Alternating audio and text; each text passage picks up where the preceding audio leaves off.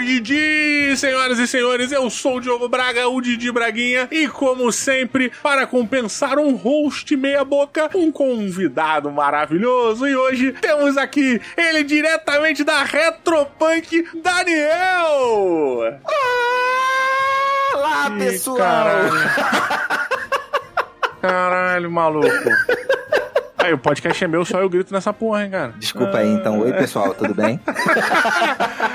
Olha só, muito bem, senhoras e senhores. Esse aqui é o Daniel. Ele é um dos donos da Retropunk, uma das empresas aqui que começou com muito RPG independente, né, Daniel? É, a gente começou publicando RPG indie aí há uns 10 anos atrás, mas já demos uma boa transitada, cara, entre produzir board card game original, é, licenciar umas coisas de fora. Até autoral, né? Até coisas que vocês mesmos fizeram, vocês estão em board game também, tipo, pô, muito legal. É, quando a gente Hum. falou, quando eu falei original é nessa ideia, coisa que a gente mesmo é, desenvolveu tudão. Game design. Caralho, mano. Aí, duas patadas aí. Tem nem, tem nem cinco minutos de programa, duas patadas. Desculpa se eu sou burro, tá, cara? Desculpa. Tentar ser mais inteligente perto de você aí, ô desgraçado. E, pô, saíram umas paradas muito fodas, saíram outras nem tanto, mas é, a vida é isso aí, né? Sempre crescendo, Pô, sempre evoluindo. É, e eles, a, a Retropunk, pra quem não sabe, é responsável por uns RPGs que eu recentemente joguei. Recentemente, assim, nos últimos anos, descobri que foi o Savage Road e se tornou a paixãozinha. Pra mim, hoje é o RPG genérico, né, mais bacana, o sistema genérico de RPG mais bacana do momento, assim. Ele, eu sou fã de GURPS, assim, tá? Desculpa, ouvintes, mas eu gosto de GURPS, gostava, gosto de GURPS, gosto, não gostava, gosto. É, e o Savage Road, ele, pra mim, é muito melhor que o GURPS. É, É, é, é- é a forma mais fácil de explicar o Savage Worlds, né? Que ele é um RPG genérico, tipo GURPS, só que bom. É, mas eu tô zoando, eu joguei muito GURPS também. eu joguei.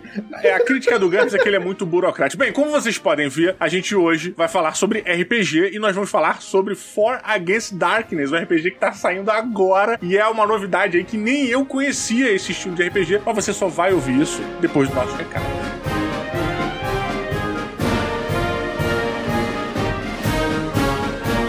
Bem, queridos amigos, mais uma semana e como vocês sabem, essa semana só é possível graças aos nossos parceiros da Promobit, exatamente. Olha só, se você não sabe, a partir de agora, a partir desse mês de outubro, o Board D se tornou semanal. Exatamente, agora toda semana tem um episódio novo aqui e isso só foi possível graças à parceria com os amigos da Promobit. Se você não conhece, a Promobit é um site, né, um fórum, na verdade, que reúne as melhores promoções da internet e você pode entrar lá e procurar por diversos produtos, board game, videogame, utensílio de banho, roupa, vestiário, meia, cueca. Você procura o que você quiser lá, porque sempre tem alguém que tá achando promoção e tá levando pra Promobit. Como é que funciona a Promobit? A pessoa tá navegando lá, ela acha uma promoção e aí ela entra no site da Promobit e upa essa promoção pra lá. Quando ela upa essa promoção pro fórum, o pessoal da Promobit, né, os trabalhadores da Promobit, vão lá e fazem toda uma verificação de segurança pra saber se esse link é válido, se a loja é uma das lojas de confiança que a Promobit permite, como por exemplo Amazon, Submarino, etc. Se esse link for um link seguro, eles pegam isso e fazem uma publicação lá na Promobit com essa promoção. Valor baixo, preço legal, eles vão lá e publicam. Por dia, não tô brincando, por dia, tem até 500 novas promoções aparecendo na Promobit. Você pode entrar no site da Promobit, que é só clicar no link aí embaixo, ou baixar o aplicativo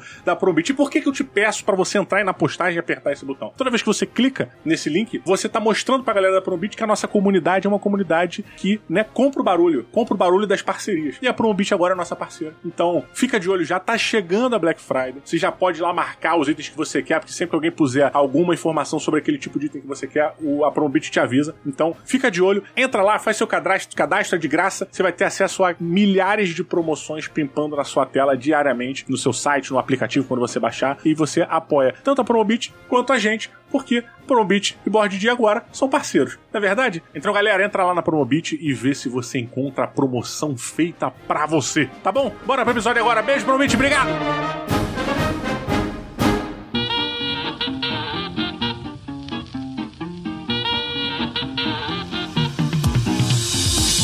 Estamos de volta aqui. Você acabou de sair do site da Promobit. Estamos voltando aqui pro nosso quadro principal. E hoje nós vamos falar sobre o For Against Darkness, cara. A Retropunk tá trazendo esse. Seria um RPG solo, né? Feito aqui pelo Andrea Sfiligoy. Falei certo? Falou certo. Até eu, esses dias, eu fui ler ali, eu falei, Andréas, será que é um cara ou uma... Esse mesmo, é o Andréas Filigói. O Andréas Filigói. Olha, eu tava perguntando mais pelos Filigói do que pelo André.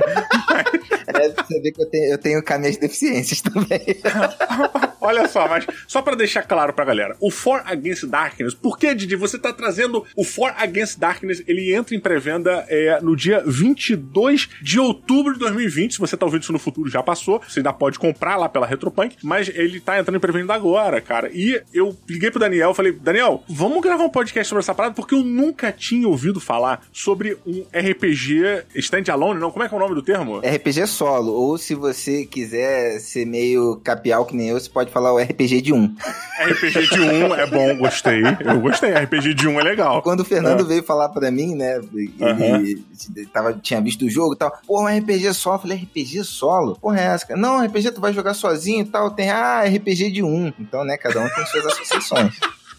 Mas olha, quando você comentou, quando eu vi essa parada que eu li, eu falei, ah, então é tipo um livro-jogo. E não, não é tipo um livro-jogo. E isso foi o mais curioso, porque vou dar, vou descrever um pouco pro nosso ouvinte aqui o que que ele é e você refina, tá, Daniel? Beleza. O For Against Darkness, cara, ele é realmente um jogo solitário de exploração de masmorras, tá? E o lance é, ele não define o que vai acontecer. Você não tem uma história bem definida com todas as coisas que tá acontecendo. Na verdade, você tem um sistema criado que vai gerar masmorras ou seja, vai gerar histórias aleatórias para você poder jogar sozinho. E cada vez que você joga, é uma aventura completamente diferente da última que você jogou. Porque é tudo meio que feito, pelo que eu entendia, em rolagem de dado, né? É exatamente isso, cara. É, a gente pode entender isso como uma concepção arcaica de um sistema procedural.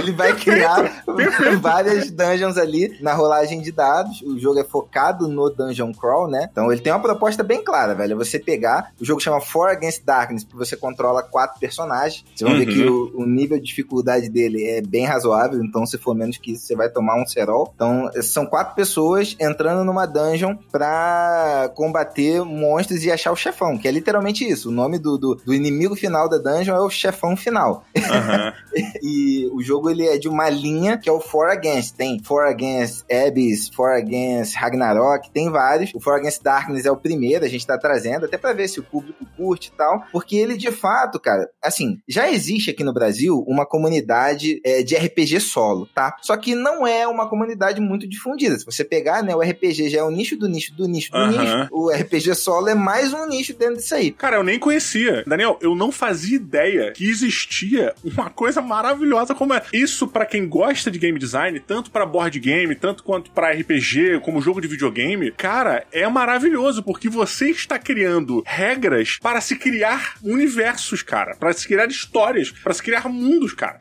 E tudo com rolagem de dado. Então, tipo, o game design é sobre game design. É, é, é exatamente, é total isso, cara. e assim, se a galera que tá ouvindo aí ainda não conseguiu tangibilizar, você imagina o seguinte: manja o Hero Quest. Muita gente aqui deve ter começado a jogar board game com o HeroQuest. Eu Não, e teve um agora a explosão de novo do HeroQuest, porque saiu lá, eles foram fazer aquela versão clássica lá fora, né? No, no, uh -huh. no, no Catarse lá de fora, que eu esqueci o nome, porra! No Kickstarter. No Kickstarter. Uh -huh. É, e foi um sucesso que a galera enlouqueceu. Porra, eu, pra ser bem honesto, nem gostava muito do HeroQuest na época. Eu fiz jogar RPG. Ah, cara. Eu achava legal. É que eu fiz o caminho contrário. Eu, eu comecei essa questão da fantasia medieval e tal com o HeroQuest. Aí de lá que eu tive contato com livros de RPG e aí eu parti para drogas mais pesadas. Uh -huh. Mas o grande lance é que o HeroQuest também, depois de um tempo, ele ficava meio maçante, assim. É, as partidas eram razoavelmente fáceis e você já tinha as coisas bem pré-determinadas. Aqui uhum. no For Against Darkness, não. Ele vai ter essa questão de entrar em sala, procurar tesouro, combater criatura, mas ele refina várias outras mecânicas e ele tem um nível de dificuldade bem mais alto. Esses dias eu tava conversando com. Não sei se foi com a Clarice, que é a tradutora, ou com a Rai, a Rai Galvão, que ela falou que para ela o, o Against Darkness era um Dark Souls de papel.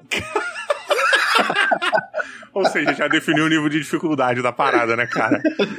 Caraca, ó, mas o bacana, uma coisa que eu achei bacana, existe, já de início, você já olha pro design do, do livro, você já tem uma parada meio que o OSR, né? Que é o Old, old School RPG. Que é essa pegada meio que o D&D 1, né? Você tem uma classe de um personagem que você pode jogar, é o anão. E o anão, é. anão a gente sabe que não é classe, né, cara? É, e, só que isso é uma coisa do OSR, né? Que é, puta, é old style pra caraca. Essa parada do anão ser a classe do jogador que você jogar. É, não, isso daí é total. Acho que é uma das coisas que mais me remeteu aos jogos antigos, ao próprio Hero Quest, onde você tinha, inclusive, né, né? O elfo que usava magia e, e arma essa pegada também de, cara, é papum, aqui sim é, é cerol, galera vai morrer, não, não tem facilidade, é, é, é, o SR total. Eu vou só aproveitar que você falou das classes, raças como classes, é, dá uma corridinha na, na, no livro aí, na parte do elfo, ele tá na página... Tô aberto aqui já, 13. Página 13. Mano, há muito tempo que eu não via um elfo tão representado, que olha a cara desse elfo, aquela cara de... Caraca. Que pariu, cara, o que que eu tô fazendo aqui nessa merda? É muito bom. A galera, a galera eu vou botar, eu vou botar a capa do elfo. O elfo vai ser capa desse programa. Então vocês estão vendo exatamente o que a gente tá falando na capa do programa do podcast.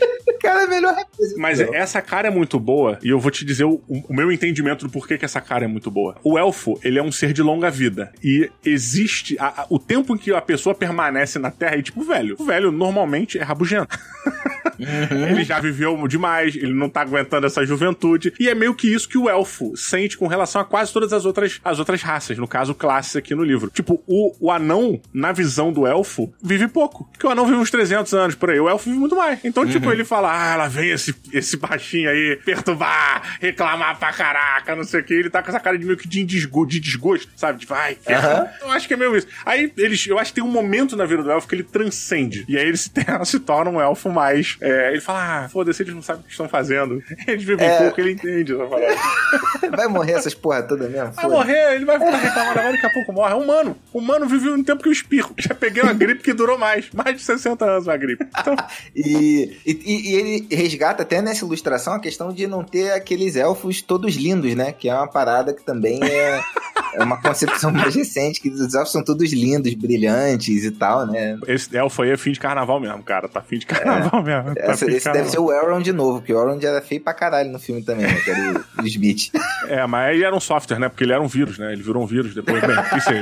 Piada da paz. Vamos focar no For Against Darkness, cara. Tenho per uhum. perguntas pra cacete pra fazer, tá? Uhum. É, primeiro eu queria falar do lore. E, pelo que eu entendi, existe já uma série de, de livros For Against, né? E esse é o For Against Darkness, ou seja, é uma temática específica. Isso, isso. Cada livro da série, ele vai acabar funcionando como um grande jogo, porque o For Against Darkness é o primeiro que é focado em dungeon e criatura. E cada outro livro, o Ragnarok, o Abismo e tal, eles vão trazendo novas mecânicas, novas criaturas, novos dados. Por exemplo, o, aqui o For Against Darkness você vai usar só D6, mas tem outros que você vai usar D20 e tal. Então, eles vão meio que funcionando como módulos adicionais para você ter um baita jogo mais encorpado, que aí depois você pode voltar no For Against Darkness, por exemplo, e ah, misturar elementos de um com o outro. Tá, ele inclusive ele fala aqui é, no livro que ele realmente isso que você falou, que ele vai acabar usando novos dados, né, é, em outras em outras expansões. Então ele trata os outros próximos livros como expansões desse. Esse é essencial para os próximos. Isso, aham. Uhum. Ah, rapaz. Tá, então esse é o Darkness. Eles estão enfrentando a escuridão, é, de certa maneira, né? A escuridão no sentido do, da, da caverna, né? Da dungeon. E ah, tá. Legal, legal, legal, cara. Ele, ele, ele tem uma pegada, obviamente que ele tem a pegada Dungeon Crawler, você vai explorar uma caverna, mas ele é focado, ele é fechado nisso. Ele, é, você entra numa dungeon, ele gera dungeon, você vai passando, ou existe uma criação de lore fora, fora da dungeon? Cara, hum, via de regra, não. O livro, ele até te dá um, uma parte dele específica mais lá pro final, é, algumas su sugestões, uma troca de ideia de você pegar o For Against Darkness e conduzir como uma mesa de RPG mais padrão, ou seja, com mestre e com outros jogadores, mas ele não é focado em lore, ele é focado em mecânica, tanto que ele é um livro curtinho, ele é um livro de 68 páginas, dessas 68, umas 24, 26 são de tabelas e masmorras, então a parte de, de texto dele é muito focada na regra, é, nos equipamentos, nas magias, sabe? O livro ele é bem direto ao ponto do Dungeon Crawl. E um negócio que você tava falando aí do, deles contra a escuridão, e eu me liguei aqui, que ele tem uma mecânica bem singela, que eu acho que representa muito essa parada do, do contra a escuridão, e é um bagulho que no RPG a gente normalmente não atenta tanto, que é a lanterna. Por exemplo, aqui no jogo, ah, alguém sempre tem de estar tá carregando a lanterna. E a pessoa que está carregando a lanterna, não, ela não pode usar uma espada de duas mãos, ela não pode Ah, usar porque uma ela tá com a mão ocupada, escudo. né? Ela Legal. tá com a mão ocupada. E se ela morrer, alguém tem que pegar a caceta da lanterna dele. Ah, então, tipo assim, senão- você não tem necessariamente o campo de iluminação determinado pela lanterna, mas a partir do momento em que alguém tá carregando. É, é obrigatório alguém carregar a lanterna. Isso, isso. É obrigatório Ah, alguém carregar a lanterna. Cara, interessante porque isso você acaba dando uma pegada mais board game, né? Pra parada. Ele. Total. Ele tem muito parada assim de estratégia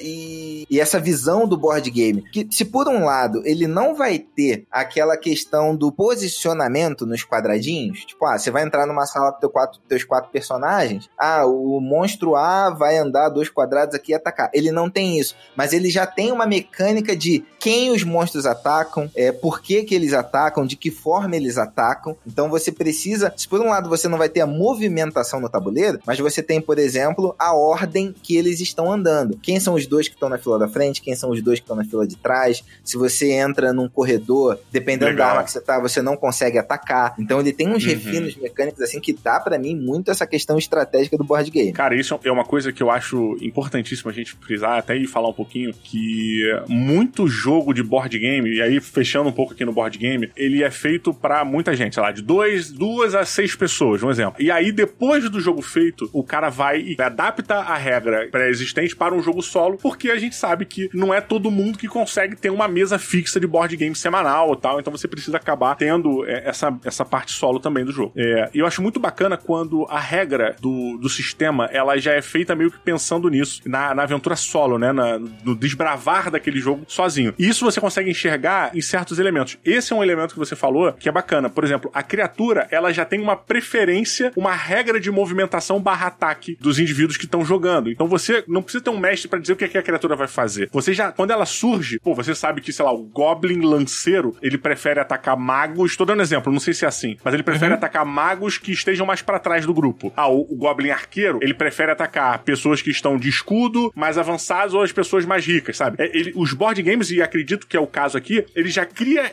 essas regras pré-determinadas de preferência das criaturas, cara. É meio isso que o, que o jogo faz, né? É, exatamente isso. E até pra prevenir, por exemplo, lá você tem um grupo de quatro. Vamos botar uma configuração aí, um bárbaro, um clérigo, um mago e Mas é um- sempre de quatro pessoas. É, sem piadas aqui, porque ninguém tem 15 anos, essa porra.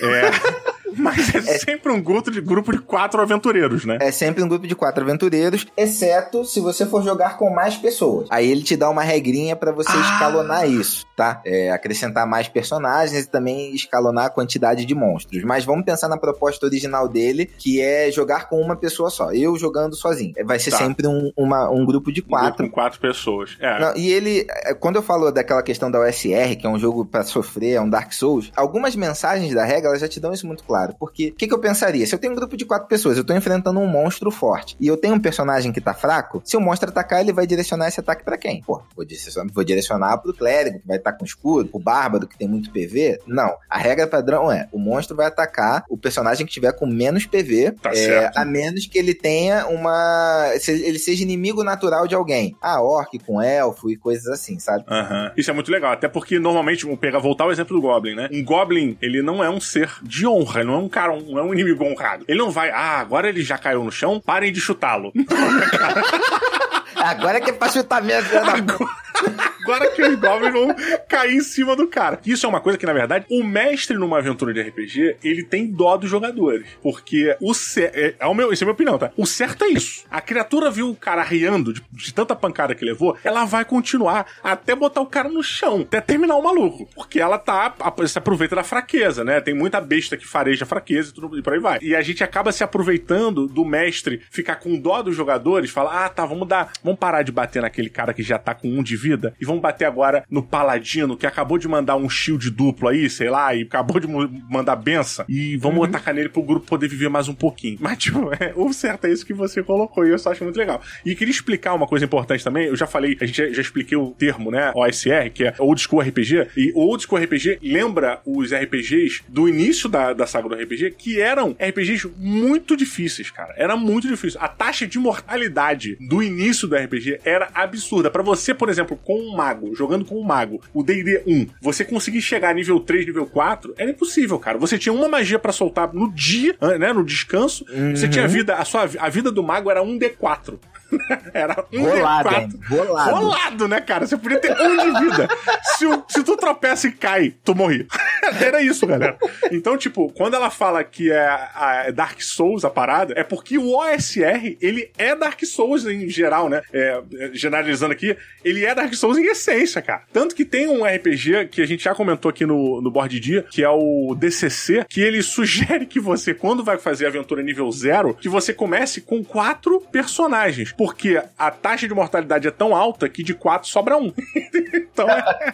É, e essa parada que tu falou do, do mestre ter, ter pena do jogador é bem isso, cara. E acho que isso vem muito de referência nossa também, porque a gente vai assistir um filme, mano, no filme ou no desenho, sei lá, todos os personagens têm que ter proeminência. Então, é, a galera normalmente distribui o combate entre todos os personagens. Mas você quer ver um jogo atual, um tipo de jogo atual que exemplifica bem como isso seria na vida real? MOBA. MOBA, velho. Sim. Tu vai pegar o tanque, vai meter o peito lá, o resto da galera é o quê? Velho, todo mundo no atirador. Ah, Serol, porque é fraco e dá muito dano. Depois, vai todo mundo no suporte. Ah, aí depois você vai matando o resto na, na escadinha. Então, tá, o, a OSR é, é esse raciocínio. Aham. Uhum. Cara, a gente começou a falar de monstros, mas eu acho que anterior aos monstros, eu preciso entender como funciona a criação das dungeons, né? A criação das masmorras. Como é que ela sai? Eu vi que ela tá ligada a rolamento de dado, mas eu queria saber como é que ela funciona objetivamente. Cara, a... você vai ter basicamente duas mecânicas aí. Você vai rolar é, dois D6 para ver qual vai ser a entrada da tua dungeon, ele tem alguns tipos de entrada. E aí depois você sempre vai rolando esses dois D6, que é o famoso D66, que não faz sentido nenhum, porque ele começa em 11 11, né? Não tem o 10, o 9 e o 8, mas tudo bem.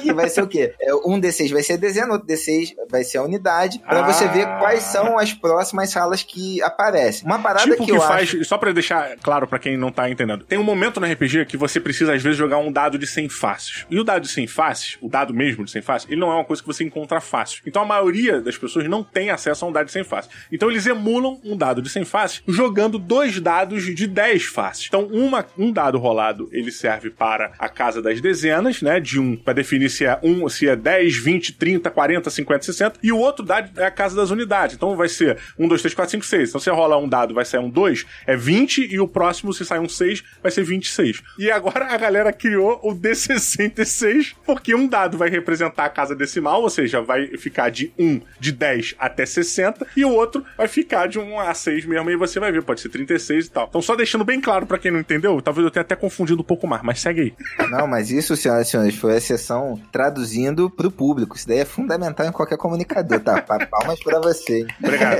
obrigado. Vou aceitar, vou aceitar. Ninguém me aplaude há muito tempo, vou aceitar. Então, todo turno você vai rolar para ir encontrando as próximas salas, que pode ser uma sala, pode ser um corredor, e cada um deles vai ter uma diferença. Um corredor pode ter uma porta secreta, pode ter uma entrada para uma sala. Uma coisa que eu achei muito maneira aqui, que quando a gente pega aquelas mecânicas que são, entre aspas, simples, mas fala, pô, que elegância eu quero pensar um troço desse, é o seguinte: o jogo ele já te orienta você desenhar o mapa numa folha de papel, tá bom? Ah, legal. de papel quadriculado. Legal. E duas mecânicas legais, na real. Quando você chega nas bordas do papel, tipo, vamos supor que eu abri uma sala para a direita e não tem espaço no meu caderno para eu desenhar aquela, aquela sala toda. Normalmente você pensaria o quê? Putz, vou pegar uma outra folha, colocar aqui do lado e vou continuar. Não. O jogo já te fala, se você chegar nesse ponto, você vai desenhar o que der da sala, o que não der é porque ali acabou aquela dungeon. Para aquele lado não tem mais para onde ir, é uma parede.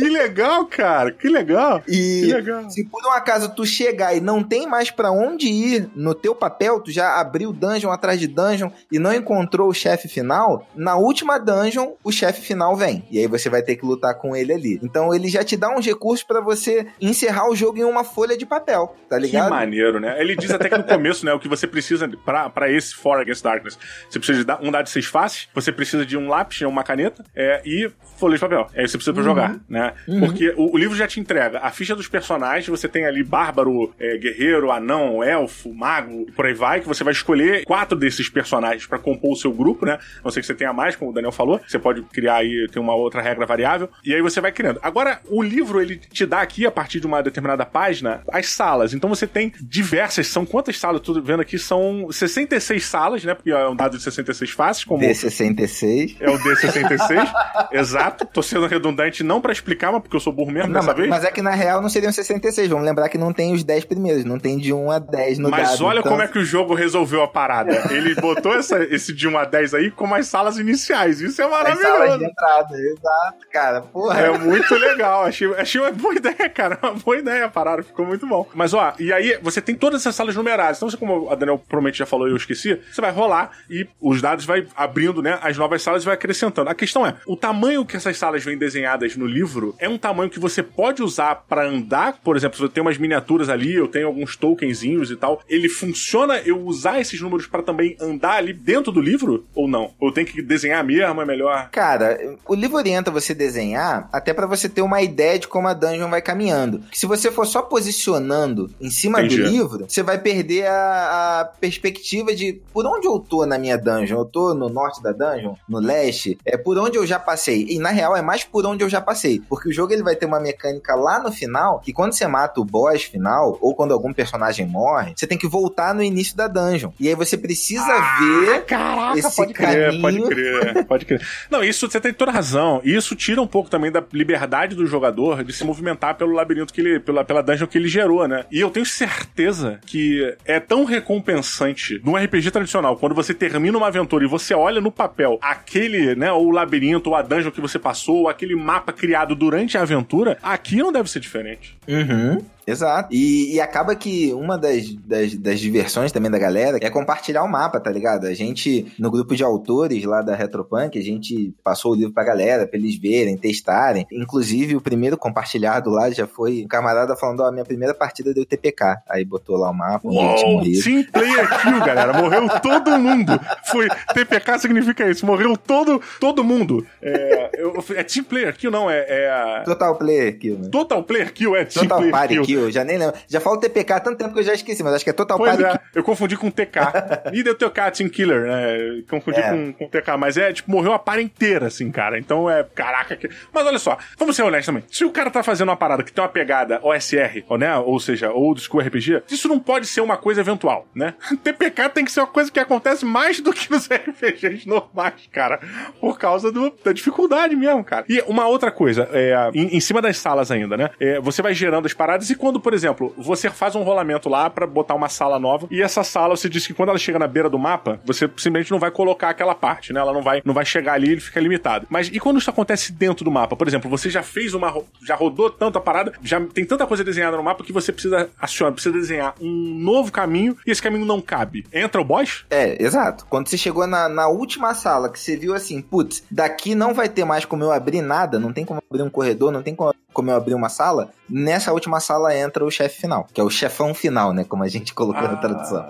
É legal, cara, legal. Não sei se deu a entender que o jogo só acaba quando você não tem mais para onde ir, não. Essa é uma das formas. Tem algumas salas que você entra que você pode fazer uma rolagem para ver se encontra o chefão final. Então tem uma aleatoriedade aí em quando você pode encontrar. É difícil você encontrar antes. E entre formas de jogo você pode colocar também por tempo. Tipo, ah, que uma partida de For Against Darkness vai demorar uma hora, uma hora e meia. Você pode colocar ali, eu vou jogar por 45 minutos. Quando der 45 minutos, a sala que eu abrir vai ter o chefão e boa, ah, entendeu? Pois é, isso ainda em sala, eu, sei que quer, eu quero sair da sala, tem tanta coisa pra explorar, mas é porque eu tô vendo aqui que tem salas com recursos especiais, né? Tem salas diferenciadas. Como é que elas entram em jogo? Como é que elas aparecem? Por exemplo, tem uma sala de templo. De repente, se uma sala é um templo. Como é que é, é isso? Tem as rolagens. Quando você encontra uma sala, você vai fazer diversas rolagens ali, né? Até para ver qual é o a reação, por exemplo, dos monstros que estão ali. Então você não vai chegar numa sala e já sair descendo lento todo mundo. Porque o monstro ele pode ser pacífico. O monstro, por incrível que pareça, coisas de jogo antigo e aí a gente tem que abstrair.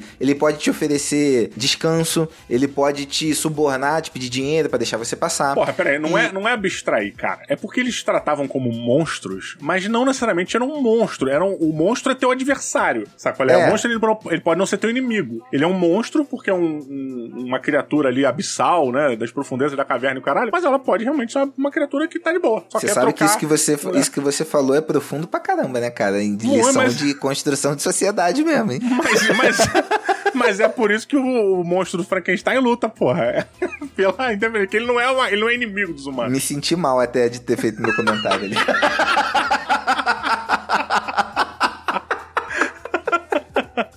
Mas então você tem essa tabela de rolagem da- do comportamento das criaturas, né? Do, do- do- de como elas surgem. É, e outras coisas, você pode achar um tesouro. E aí o tesouro, ele não necessariamente vai ser só dinheiro, porque aí você pode, o jogo ele vai ter uma mecânica também com missões. Então você pode ir encontrando pistas, que essas pistas vão dar, tipo, em uma sala que tem um pedestal abençoado, é, uma sala que tem um rei aprisionado. E aí tudo isso vai te dar algumas vantagens em jogo, sabe? Aí você vai escolher, porque aí você, quando você achou o tesouro, você não vai ficar só naquela, então quero o tesouro pra pegar PO e tem mágico, PO e tem mágico. Não, porque às vezes as pistas, elas podem te dar bônus contra uma determinada criatura. Ah, juntei três pistas que me dão aqui é, o, o, o tomo de destruir dragão. Então quando aparecer um dragão, todo mundo tem mais dois contra o dragão. Tô legal. viajando aqui, mas só pra dar uma ideia de Aham. coisas que podem acontecer. Não é só andar roladado e matar criatura. Cara, de- antes da gente continuar, eu só deixar claro, o pior, pra quem não entendeu, é pontos de ouro, né? Ou moedas de ouro, como você quiser. Mas é pontos de ouro que é o seu dinheirinho do jogo, tá?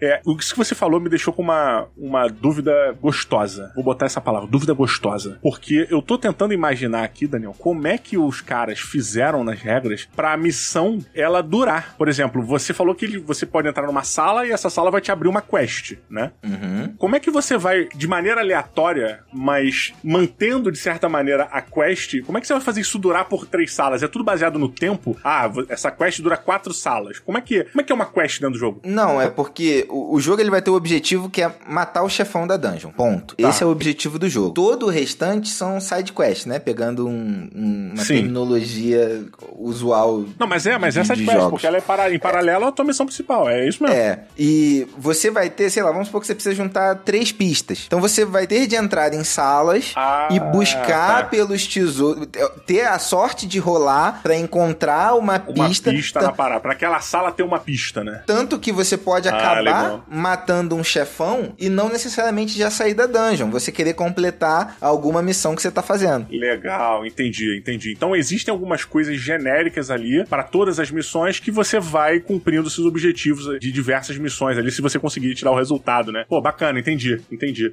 Cara, é muito uma pegada de board game, assim, tipo a masmorra do Mago Louco, tem, tem muito essa pegada, só que com RPGzão, né? Você tá, afinal de contas, com lápis, papel e dado, né? Que é o RPG. Uhum, uhum. Caraca. É, e que to- ambos vieram, talvez, da mesma raiz, né? Então, é é- é- os jogos Total, se conversam total. muito, em- embora os públicos não se conversem tanto, né? É bizarro isso. Ah, mas isso é palhaçada. Isso tá, tá começando a se conversar de novo. Isso é palhaçada aí, pelo amor de Deus. Porque eu acho que são coisas distintas, apesar da origem similar, né? Tipo quando você vai discutir sobre moral e ética, que em sua essência são coisas diferentes ou, ou iguais, e depois se separam, e depois se juntam, é uma loucura. Mas o, o- a gente tem um pouco nisso, né? O, o jogo de tabuleiro, ele começa, a gente começa o Wargame, depois do Wargame começa o RPG, e agora a gente tem também o RPG na box, né? E por aí vai. Mas, é, cara, é muito bacana porque ele se torna um RPG mobile, de- não mobile de celular, mas móvel, né? Você, pô, cara, tu É, e rapidinho assim- ali, tá pronto, pode jogar. É porque isso que você falou casa perfeitamente. Por exemplo, hoje, via de regra, os livros de RPG são uma chaproca gigante com 300, 400 páginas, formatão. Que Savage World não. Savage World Então, não. eu, eu ia fazer duas ressalvas. Eu ia fazer Desculpa, duas ressalvas. desculpa se eu te interrompi agora na tua piada.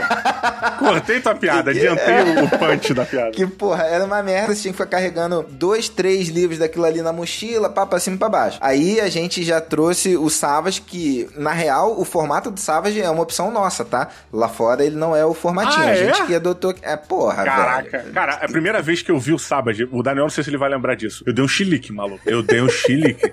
Falei, que merda de livro merda pequeno, ai, que merda, de repente tem que ser grande. Reclamei Cara, aquele é o melhor formato de livro pra jogar. Pra jogar, pra manusear, pra mim, ele é o melhor formato. Aí, se a gente for entrar no sommelier de RPG, eu concordo que às vezes um livro grande e tal, você fica lá, abre, ah, que ilustração. Mas.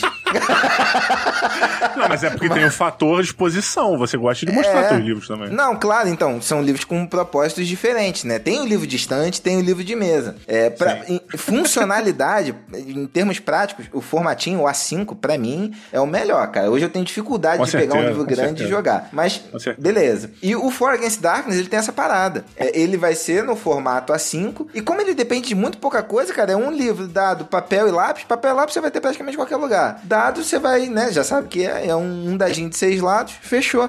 Ele é praticamente um RPG mobile sem ser mobile de celular. É mobile no conceito de mobilidade mesmo. E se você tiver na fissura, é, e na sua fissura você não tiver papel, nem lápis, nem dado, e você tiver só seu celular, pronto, resolvido. Você tem ali, abre o bloquinho de notas lá, pode fazer o seu desenho, faz o desenho lá da, da, da dungeon. O, o, porra, celular, todo celular tem rolador de dados, e se não tiver, o Google tem, é só você escrever D6, que ele vai abrir um rolador pra você automático. Tá feito, cara, tá feito. Você vai fazer sua dungeon, vai seguindo as paradas, o caminho, e, cara... Daniel, é porque o nosso tempo ele já urge aqui, a gente já tem que ir pro finalmente, mas, cara, eu tenho tanta coisa pra falar, pra perguntar. Eu vou só fechar, eu vou só fechar Ah. um raciocínio antes de você seguir, te cortando de novo. Vai, É à porque casa fechando essa ideia do que a gente tá falando, que é o seguinte, cara, por que que a gente trouxe o For Against Darkness? Além de não ter nenhum RPG assim super difundido aqui, como eu falei, tem uma comunidade que já produz, mas é, é muito fechado ainda. Cara, ele super casa com o momento que a gente tá vivendo. É, muita, muitas pessoas não conseguem se reunir com os amigos e tal pra jogar. E ele ainda atende também, pô, uma galera de produtor de conteúdo. É, a- os produtores de conteúdo de RPG, velho, às vezes é difícil tu casar a agenda com uma galera e tal, e tu quer abrir uma live. Pô, você tem uma opção a mais, porque o For Against Darkness, ele não demanda preparação, não precisa chegar antes, pensar a história. Velho, vou abrir aqui e vou jogar um For Against Darkness. E pau, e tu vai jogando e interagindo com o teu público. Porque também quando você tá jogando uma mesa de RPG online, você fica muito concentrado no jogo, você não consegue ter aquela interação toda com o chat. É. Então aqui a gente atende um outro público diferente, que são os produtores de conteúdo também, né? Olha, dito isso, né? Vou fazer o trabalho de engenheiro aqui e construir uma ponte. É, se preparem porque daqui a pouco vai ter uma livezinha lá no meu twitch.tv barra de Braguinha sobre For Against the Darkness, né? Não hoje, mas em breve. Eu vou primeiro ler todas as regras direitinho pra me ambientar pra poder fazer uma live pra jogar com a galera do chat. Ou seja, a galera do chat ela vai ser. é, Eu vou jogar com um personagem, o chat vai jogar com os outros três e nós vamos fazer uma super aventura em conjunto aqui e vamos ver até onde a gente consegue ir aqui nessa, nessa brincadeira. Mas ó, galera, o For Against Darkness tá saindo agora dia 22 do 10 de 2020. Tá entrando agora em pré-venda. O link tá na postagem, você pode entrar. Pode estar ouvindo aqui já logar lá pra você poder acompanhar, tá? Esse programa não é um programa patrocinado. Simplesmente eu fiquei enlouquecido com a ideia, eu nunca tinha ouvido falar. Liguei pro Daniel e falei, meu irmão, vamos fazer essa parada, eu quero, eu quero bater um papo sobre isso, quero entender como funciona. Então tá aí, a pré-venda começa amanhã, dia 22. Então, você que tá ouvindo, meu irmão, vê lá, gostou, dá uma olhada, vê. Vai ter venda física e PDF, né, Daniel? Ou não? Só física, como é que tá? Vai ter físico e PDF, só pra eu já dar um alô pra galera. Pré-venda começa agora dia 22, vai até 22 de novembro, né? É um mês. A gente vai fazer uma live no, no nosso canal ali, é, inaugurando a Spiel, que a gente vai participar também, então vamos falar dele e tal, tudo mais. O livro a gente vai ter basicamente três versões, uma em PDF, mas o foco é, vai ter um, a pré-venda um kit de R$ 29,90, que é o livro impresso, mais o PDF, mais uma mini expansão, que é o Inimigos Diabólicos, se eu não me engano, é assim que ficou a tradução do fim de Shinfous. Pô, custa R$29,90? R$29,90. Não, E o melhor você ainda não ouviu. Tem um Ah. pacote, que é o pacote que você vai comprar, que vem o livro de regras impresso PDF, o Inimigos Diabólicos, aí ele já vem uma, um bloquinho de fichas de personagem, um bloco de monstros derrotados, porque no jogo você precisa eh, controlar quantos monstros você já matou, vem dois dados de seis faces, um grid riscável, ou seja, um papel quadriculado ali riscável, e uma caneta para quadro branco, ou seja, para você riscar o teu grid e apagar. Então, o kit For Against Darkness feliz, R$ 39,90, você carrega ele pra onde quiser Sério? e joga a hora que for. É. Caralho, não vale nada a pena comprar o outro mais barato. Não vale Pois nada a é, pena. cara. Pois é, cara. Quando a gente fez, eu quase falei pro Guilherme, velho, tira o outro, deixa só o Tira o outro, é, é 39,90. vergonhoso o outro. Vai ficar isolado lá na prateleira, falando, pô, mano, ninguém me compra, mano. Caraca, maluco. Mas, ó, Daniel, brigadão por em cima da hora, cara. A gente marcou ele. Pô, beleza, vou dar um tempo aqui. Cara, obrigado por ter vindo aí. Irmão, ó, a partir do dia 22, tá lá pré-venda, link na postagem, entrar no site da Retropunk se você não quiser clicar no link, mas o link tá aqui na postagem. Fica lá à vontade, já viu os precinhos, então já pode fazer sua pré-venda e garantir o jogo. Se não, você quiser esperar, assista na nossa live, ver se você vai curtir a parada. E é isso aí, meu amigo. Obrigado, beijo pra você, obrigado a todo mundo que ouviu aqui o nosso podcast que ficou. Obrigado a todos os patrocinadores desse programa. Obrigado a galera da Promobit também, mas obrigado a galera do PicPay, a galera que assina lá no no, na Twitch, todo mundo que colabora aqui com esse universo para manter a, o nosso podcast no ar aqui semanalmente agora, que é maravilhoso. Tá bom? Algum último recado, Daniel? Cara, não, só agradecer mesmo o convite. Porra, um tempão que eu queria trocar uma ideia contigo, fazia tempo que a gente não se falava, né? Porra, Obrigado tem mesmo, demais a, a galera que, que tá ouvindo aí. Quem não conhece a Retropunk ainda, procura a gente no YouTube, no Instagram, a gente tem nosso podcast, cara. Estamos fazendo mesa na Twitch, vamos jogar mais RPG, difundir mais e aproximar mais todos esses públicos aí. Obrigado demais, galera. Valeu. Maravilha, galera. Então, um beijo, um abraço, muito obrigado a todo mundo e valeu!